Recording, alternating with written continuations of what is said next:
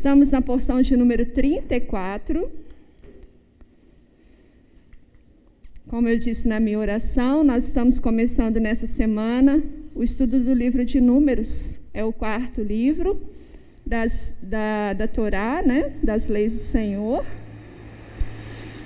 E em hebraico o nome dele é Bemidbar, que significa no deserto.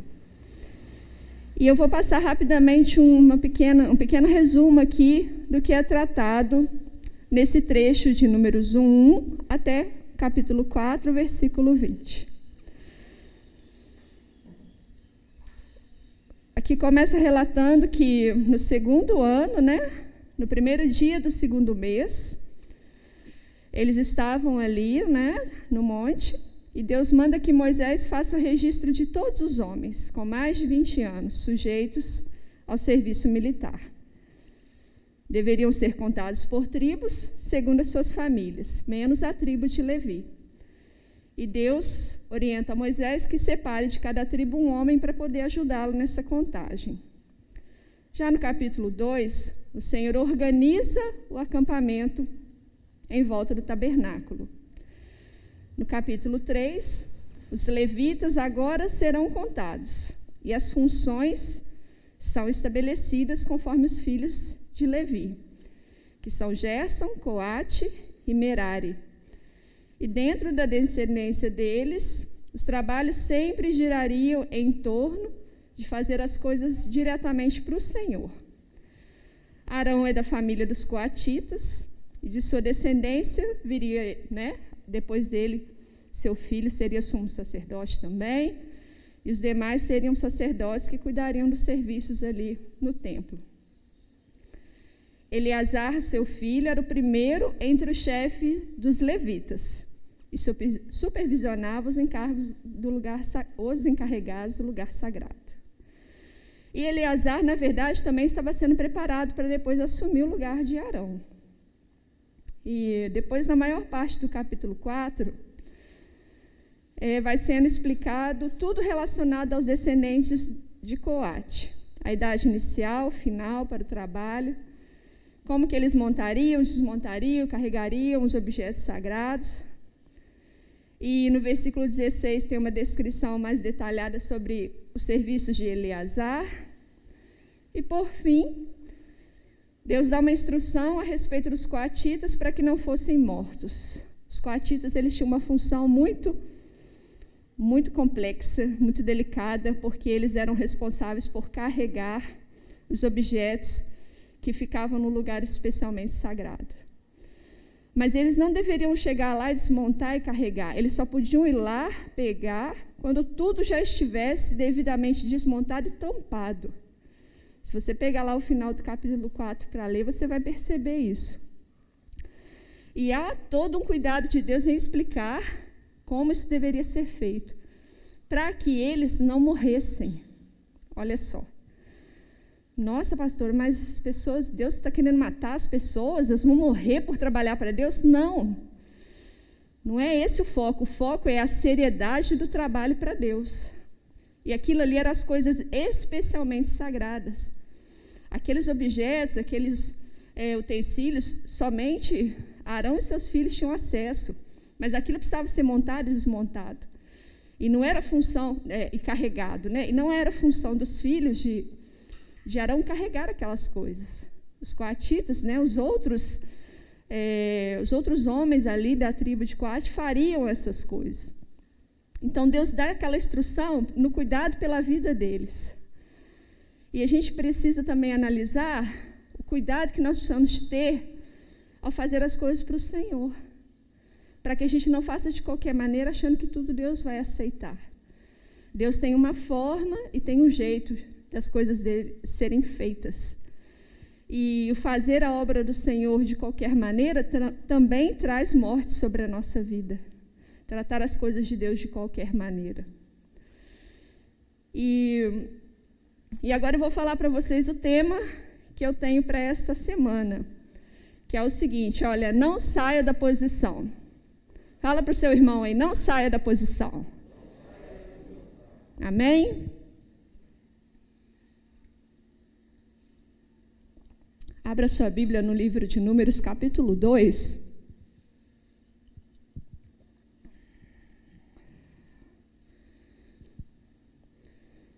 Amém? Vamos ler os versículos 1 e 2. Disse o Senhor a Moisés e a Arão: Os filhos de Israel se acamparão junto ao seu estandarte, segundo as insígnias da casa de seus pais ao redor, de frente para a tenda da congregação, se acamparão. Até aqui. Tem algumas Bíblias de estudo, principalmente, que elas trazem até uma imagem onde o tabernáculo está no meio, os filhos de Levi estão ao redor, mais próximos, né? É, Moisés e Arão estão ali logo na frente do tabernáculo e ao redor estão divididas as tribos. E o Senhor, ele, ele fala exatamente qual tribo ia ficar com qual tribo, qual era a posição, na direita, na esquerda, na frente e atrás.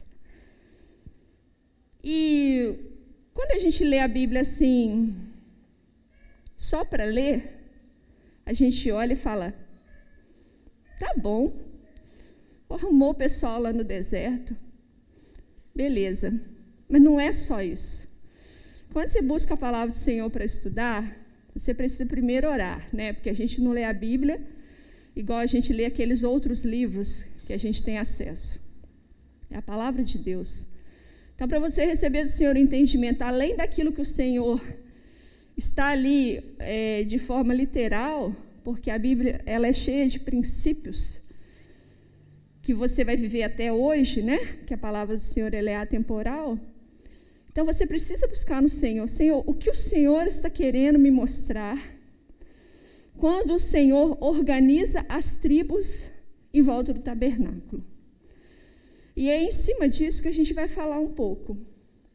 E como o nosso Deus ele não é bagunçado, ao pé do Monte Sinai, antes deles prosseguirem na caminhada, ele ensina Moisés a colocar o povo visivelmente em ordem. Essa é a primeira informação, como eu já disse.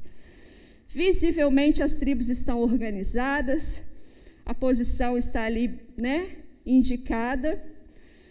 E para um pouco para pensar em como que devia estar antes. Se Deus mandou organizar, é porque estava aquela mistura, né? As tribos provavelmente estavam bem misturadas.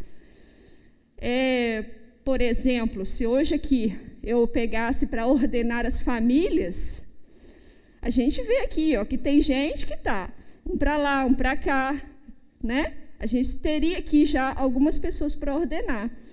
Então, os israelitas estavam assim. Mas o Senhor colocou uma ordem ali. Ele dá uma direção de como eles agora deviam caminhar. A presença do tabernáculo bem no meio dessa organização tem um significado muito maior do que apenas ficar fisicamente no meio do povo.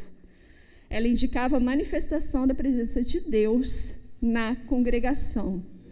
Então, a primeira informação muito importante que eu enxergo, além de ver várias é, tribos organizadas e o tabernáculo no meio, Tabernáculo não é só um lugar de cortina bonito com utensílios de ouro, né, de prata, de bronze, enfim.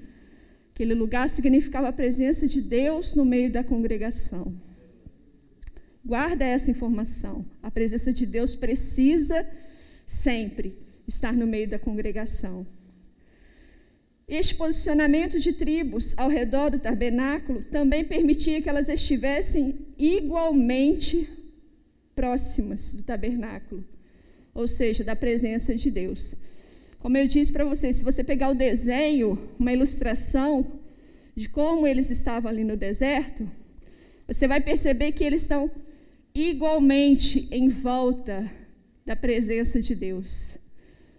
Ou seja, se a presença de Deus está no meio da congregação, todos nós, quando estamos organizados, temos condições de estar igualmente próximos a Deus. Amém? Continua no capítulo 2 aí, nós vamos ler mais um versículo, agora é lá o 17. Então partirá a tenda da congregação, com o arraial dos levitas no meio dos arraiais. Como se acamparem, assim marcharão, cada um no seu lugar, segundo os seus estandartes. Essa máscara hoje está se focando um pouquinho mais. Amém. Deus organiza o povo não somente para eles estarem parados, mas aqui fala assim: olha, assim como eles se acamparam, da forma como eles se posicionaram, eles vão andar assim também.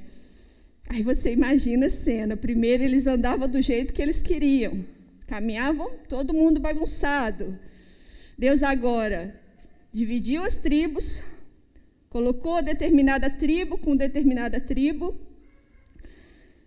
parada, mas na hora de andar, segue igual, segue igual. A caminhada da vida, você está parado ou você está andando, Deus tem uma forma de você andar ou de você parar, e ela é sempre igual. Nesse segundo texto, o Senhor instrui que acampados ou andando eles estivessem iguais.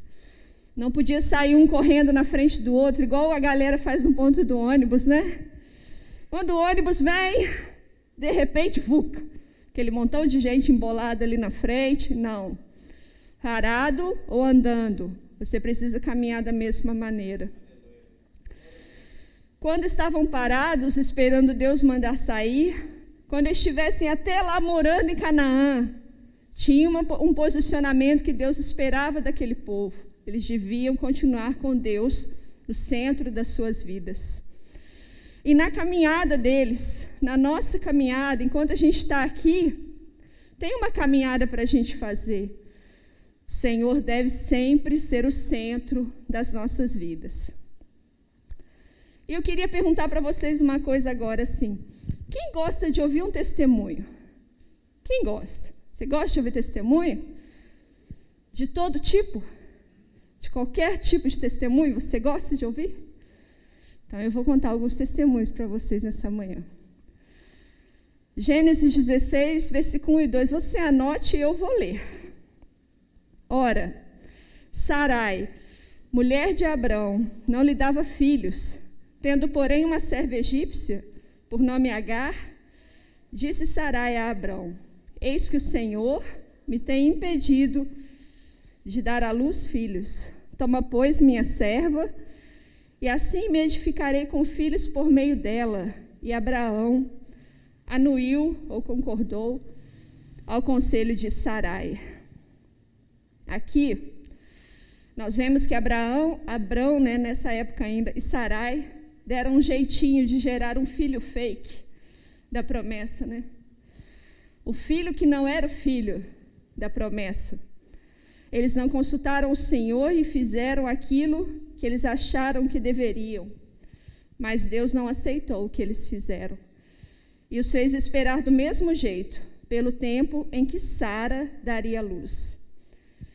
Ismael, que é a criança que foi gerada dessa relação, né? De uma serva de Sara com Abrão, ela, a criança não tem culpa. Mas a verdade é que a descendência de Ismael, nós estamos vendo aí, ó, estamos em guerra, se tornou um grande problema contra a descendência que veio a partir de Abraão com Sara, que é de Isaac. Os árabes, né, os palestinos, essa guerra que existe até hoje, isso tudo que a gente está ouvindo aí, o pastor Jimson falou no início aqui hoje do culto, Toda essa discórdia, essa briga, começou aqui. Quando alguém decidiu que Deus não deu, então eu vou dar o meu jeito de fazer. Ou seja, por um momento na caminhada, a posição foi perdida. Deus ele dá para nós uma rota, ele dá para nós uma posição, um lugar de estarmos. E quando a gente acha que aquele lugar não está suficiente, a gente pega a nossa direção, a gente sai, a gente quer misturar de novo.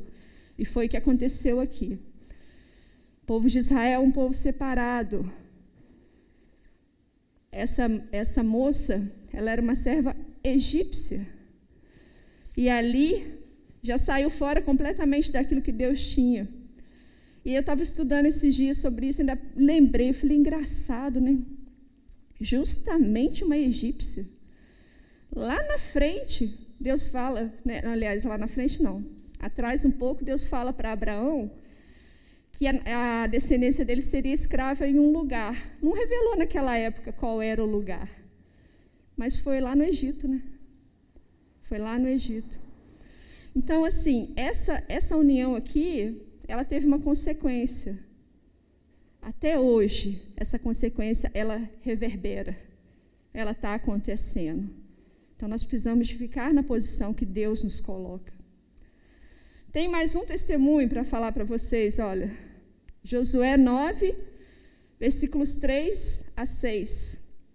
Os moradores de Gibeão, porém, ouvindo o que Josué fizera com Jericó e com Ai, usaram de estratagema e foram, se fingiram embaixadores, levaram sacos velhos sobre seus jumentos e odres de vinho velhos, rotos e consertados, e nos pés sandálias velhas e remendadas e roupas velhas sobre si. E todo o pão que traziam para o caminho era seco e bolorento.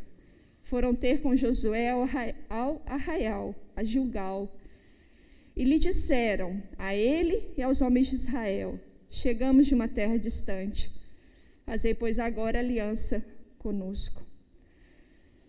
Josué e os anciãos de Israel se distraíram e fizeram aliança com aqueles homens saíram da posição que Deus os havia mandado ficar. Eles não consultaram ao Senhor, eles foram pelo que os olhos deles viram. Aqueles homens que se apresentaram para eles eram pessoas das cidades próximas ali, que eles iriam passar por aquelas cidades fazendo o que Deus mandou. O Senhor mandou eles conquistarem a terra, o Senhor mandou eles não fazerem aliança essa era a posição que Deus esperava do povo naquele momento. Mas eles se distraíram, eles se enganaram pelo que eles viram. E a gente faz isso também hoje. Muitas das vezes os nossos olhos, né? Eles nos enganam. E a gente vai e sai da posição. Nós saímos daquilo que Deus tem para a nossa vida. Outra pessoa também que deixa para nós um testemunho. 1 Samuel 13, versículos 8 e 9. Esperou Saul sete dias, segundo o prazo determinado por Samuel. Não vindo, porém, Samuel a Gilgal, o povo se foi espalhando dali. Então disse Saul: Trazei-me aqui o holocausto e ofertas pacíficas. E ofereceu o holocausto. Saul estava ali reunido com os guerreiros, eles iam lutar contra os filisteus. Samuel tinha mandado ele esperar sete dias, porque Samuel chegaria e ele ofereceria o sacrifício. Chegou o sétimo dia, Saul já estava vendo o pessoal desanimado, as pessoas estavam com medo, começaram alguns a ir embora, e ele, querendo resolver, querendo ele dar esperança às pessoas. Trocou os pés pelas mãos, colocou, né, o carro na frente dos bois, né? Foi lá e fez o sacrifício. E a palavra segue dizendo que instantes depois, não é um dia depois, não foi um mês depois, Samuel chegou. E ali ele fala para Saul: "O que, que foi isso que você fez?" A ansiedade dominou Saul. Samuel tinha dado um prazo, falado para ele: Eu venho para fazer o que, o que é devido, porque o sacerdote deveria fazer o sacrifício. A ansiedade foi maior, a falta de confiança em Deus foi maior, e Saul, por conta disso, por causa da ansiedade dele, de não acreditar, não esperar, ele perdeu o seu reino. Ele perdeu o seu reino. A palavra é dada para ele aqui nesse texto, se você continuar lendo. Por causa disso, o Senhor fala através da boca de Samuel: já foi separado um homem, e a esse homem Deus vai dar o seu lugar. A ansiedade também é uma das coisas que tira a gente da posição onde Deus colocou a nossa vida, né? O nosso propósito.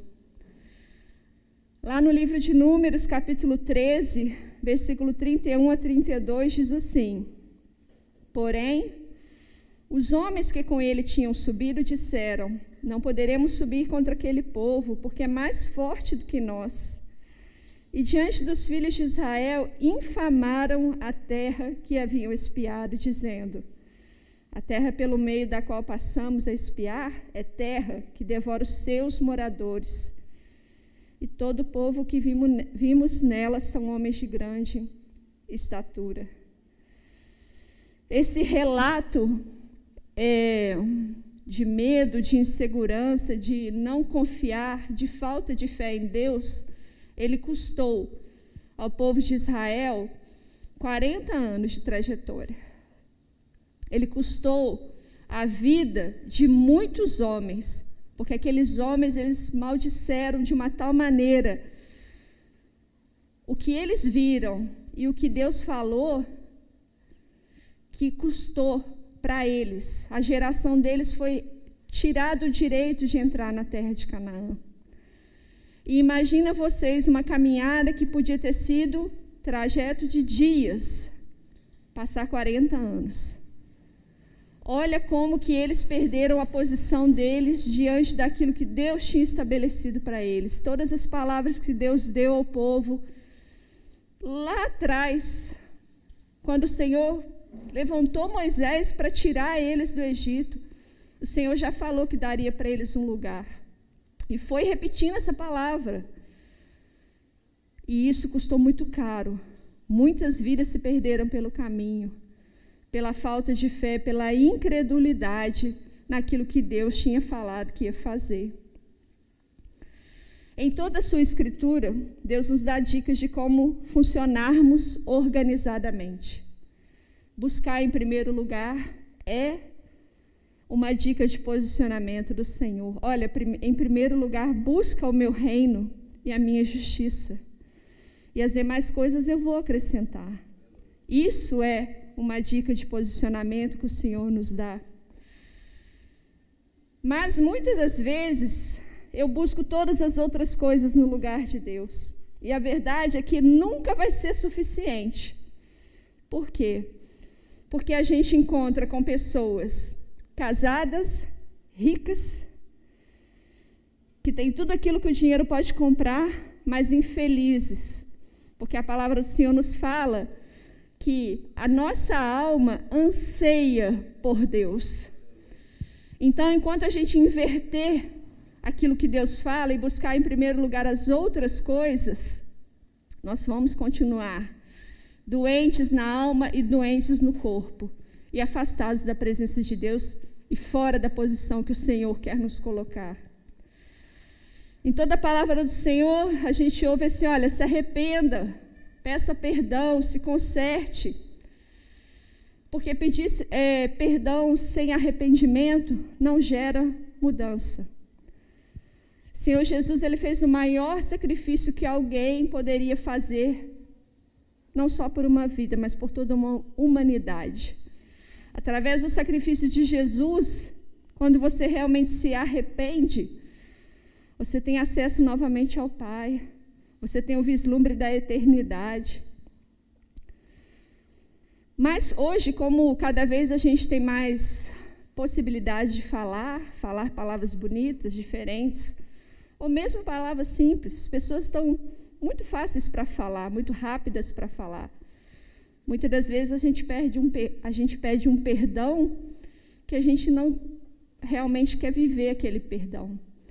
Quando eu peço perdão, eu preciso me submeter as coisas que aquele pedido de perdão significa na minha vida e na vida da outra pessoa. É, lembra de Zaqueu? Jesus passou, viu ele na árvore e falou: Desce, Zaqueu, que hoje eu vou comer lá na sua casa. E aí eles estavam lá comendo. E então, de repente, Zaqueu falou para Jesus assim: Senhor, de tudo o que eu prejudiquei as pessoas, eu vou devolver ainda vou restituir um quinto. Um quinto. Um quinto. Estou confirmando aqui para não falar besteira. Ou seja, tudo que eu prejudiquei as pessoas, Senhor, eu ainda vou fazer mais um pouco, porque a palavra diz isso, isso é mandamento de Deus em relação à restituição. Então, quando eu peço perdão, existem atitudes que eu também vou ter vinculadas àquele pedido de perdão, para que seja visto o verdadeiro arrependimento na minha vida. Ah, para as pessoas verem? Também. Mas Deus vai ver dentro de você realmente o seu arrependimento e nas suas atitudes ele vai confirmar que você realmente mudou. E as pessoas que foram prejudicadas ao seu redor por conta daquelas atitudes, todo, tudo que você possa ter feito, elas vão sentir em você a mudança. E isso restaura relacionamentos. E isso permite que você volte à posição que Deus já estabeleceu para você. Deus ele quer organizar a nossa vida. Ele quer organizar a gente igual ele organizou Israel lá no deserto. Mas eu só falar me perdoa é o primeiro passo, porque dependendo das situações, é bem difícil abrir a boca para falar isso. É o primeiro, mas depois do primeiro tem que ter o segundo, o terceiro, tem que continuar. Por quê? Porque eu estou caminhando. E eu preciso continuar na posição que Deus espera que eu esteja. E através da minha caminhada, o Senhor verá a minha mudança e o meu arrependimento. Mas às vezes a gente só pede perdão e continua do mesmo jeito. E isso não faz diferença na nossa vida nem na vida das outras pessoas e não faz diferença para Deus. Deus espera de nós um posicionamento. A palavra do Senhor nos ensina a esperar, a confiar e a receber. Porque toda vez que eu faço as coisas por minha conta, em algum momento dá errado. Não pode não ser no começo, pode não ser no meio, pode não ser no fim, mas lá na eternidade vai dar errado. Porque você vê muitas pessoas fazendo coisas erradas por aí, e ó, estão vivendo. Você não vê elas se prejudicando, você não vê elas ficando sem bens materiais, não, estão muito bem, estão corrompendo, elas estão subornando, elas estão tirando as coisas das pessoas e elas estão, ó. Só que a gente precisa entender o que, que realmente a gente perde quando a gente não espera em Deus, quando a gente não confia que o Senhor tem o melhor para nós e que a gente vai receber de Deus, sim, uma resposta, uma solução, uma cura. Nós precisamos entender o que Deus realmente quer que a gente faça, a posição que Deus nos colocou. A palavra do Senhor nos diz assim também: olha, aquele que quer ser servido deve servir. Porque o próprio Filho de Deus disse que ele, ele, Jesus, veio para servir. E que maior é o que serve, não o que é servido. Mas muitas das vezes nós não queremos servir. Nós achamos que isso não é para mim. Não, que isso? Fazer esse determinado tipo de serviço na igreja, no trabalho, na minha casa, isso não é para mim, não. O fulano que faça para lá. O ciclano é que faz. Nós queremos ao contrário. Mas Jesus, Jesus nos ensinou que ele serviu para dar testemunho para nós, para dar exemplo.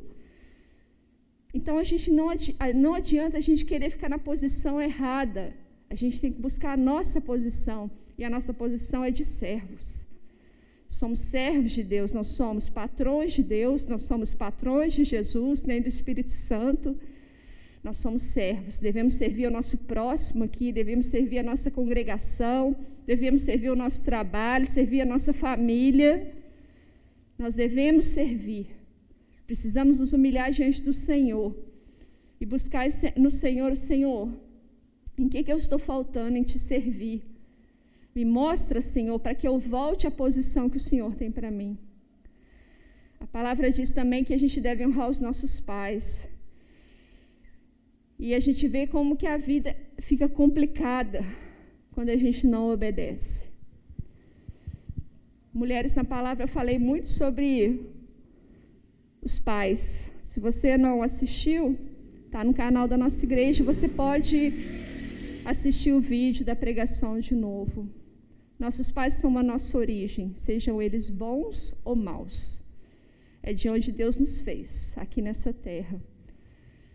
E todas as pessoas que renegam os pais, que os ignoram, que os desprezam, que não se consertam com eles, a vida dessas pessoas é muito complicada. E elas não estão na posição que Deus tem para elas. Nós devemos ser submissos, submissos a Deus, submissos aos nossos esposos. E quando isso não acontece, dentro das casas há uma inversão de valores terrível a mulher mandando mais do que o homem, o homem que não fala nada, o homem que só abaixa a cabeça. Os filhos que são gerados dentro dessas casas são crianças que estão com valores invertidos. Nós precisamos assumir diante de Deus a nossa submissão, nos posicionar realmente naquilo que Deus tem para nós.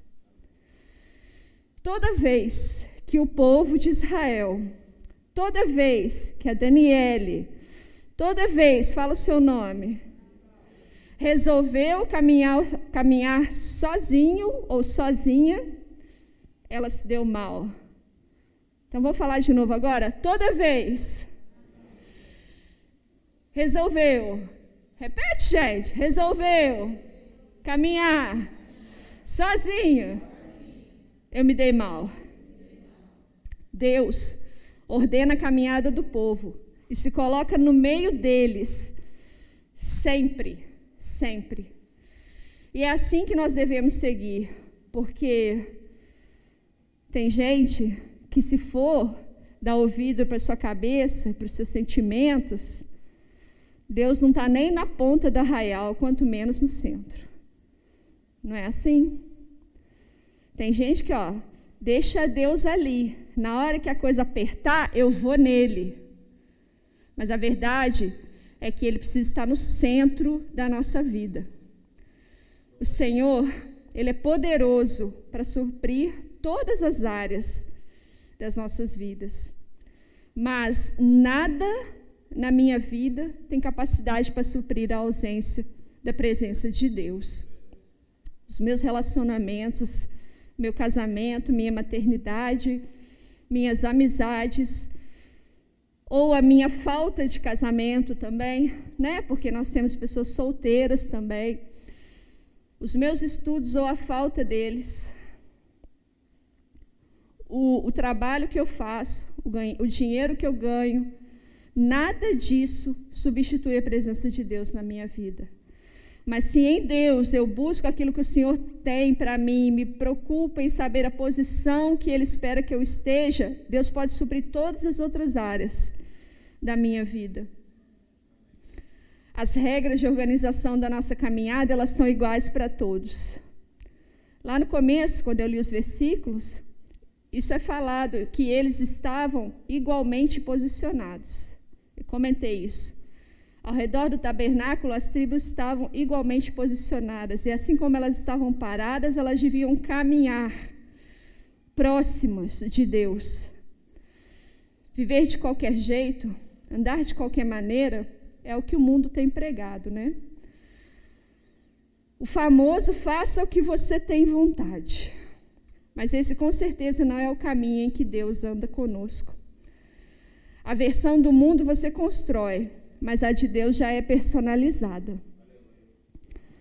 As pessoas também é, gostam muito de falar assim: ah, eu não gosto de ser igual a todo mundo. Depende, igual a todo mundo quem? Eu gosto de estar sozinho, eu que crio meu padrão, mas é complicado, porque Deus ele já criou um padrão para nós. Nosso Deus é personalizado, ele é diferente, é separado, ele é único. Então ele espera que você também seja assim.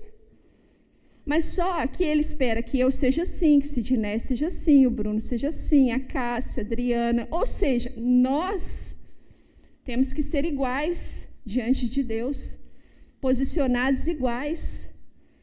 Entendeu? O que eu preciso fazer, Sidney também preciso, Ranieri, Tamires, a Maria. Não tem ninguém que está isento, não, de alguma coisa que Deus fala que a gente tem que fazer, não. Nós precisamos todos fazer. Não tem desculpa para ninguém. Os israelitas, eles não questionaram a Deus aqui nessa porção sobre as posições que as tribos foram colocadas.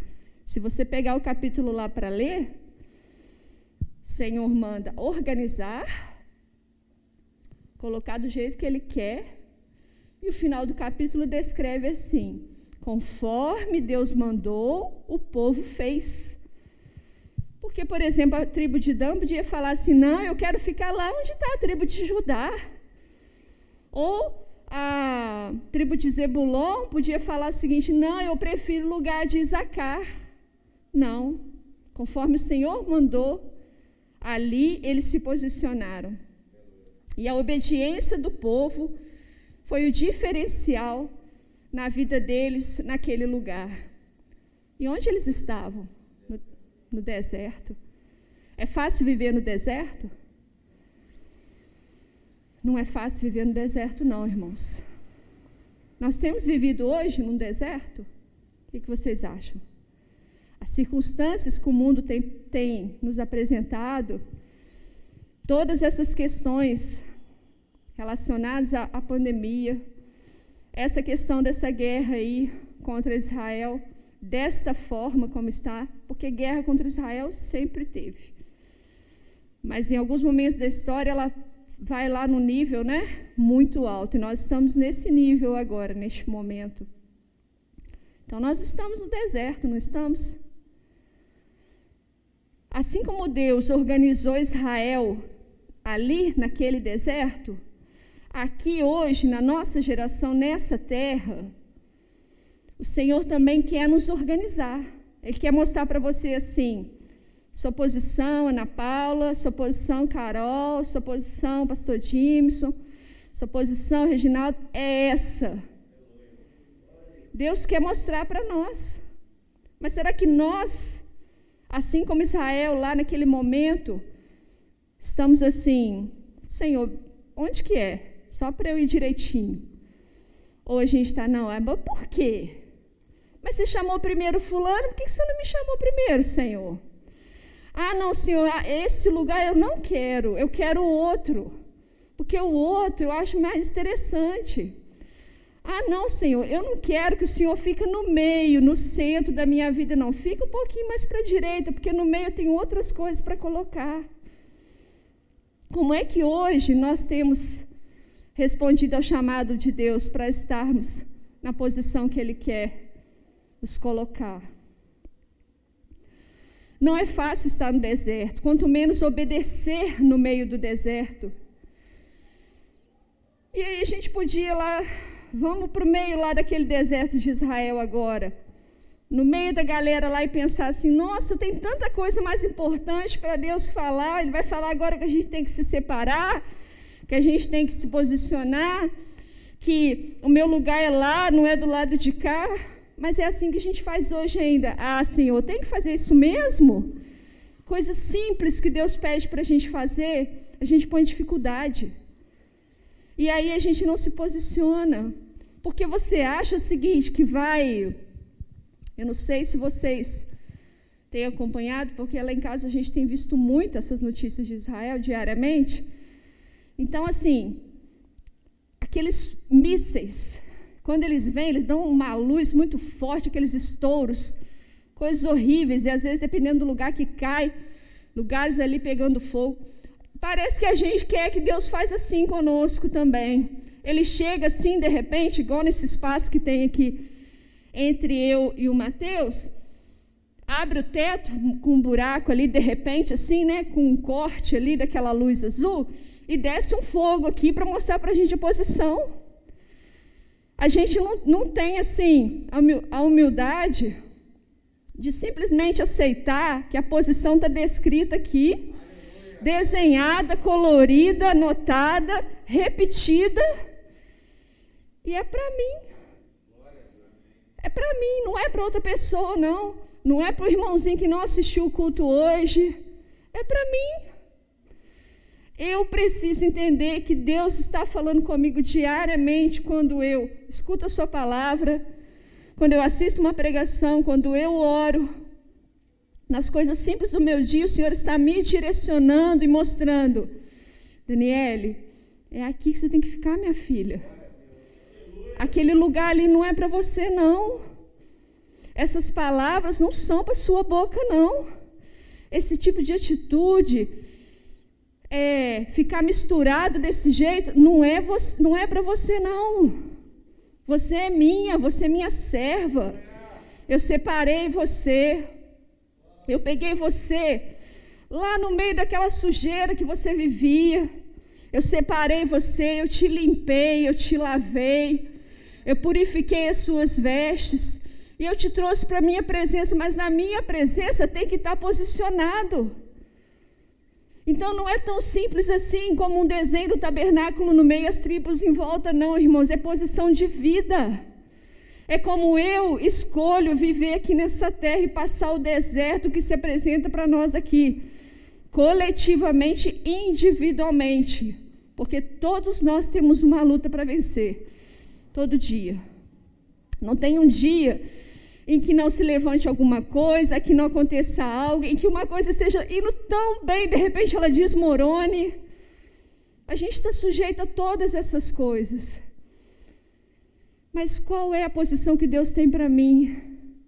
Está aqui na palavra dele.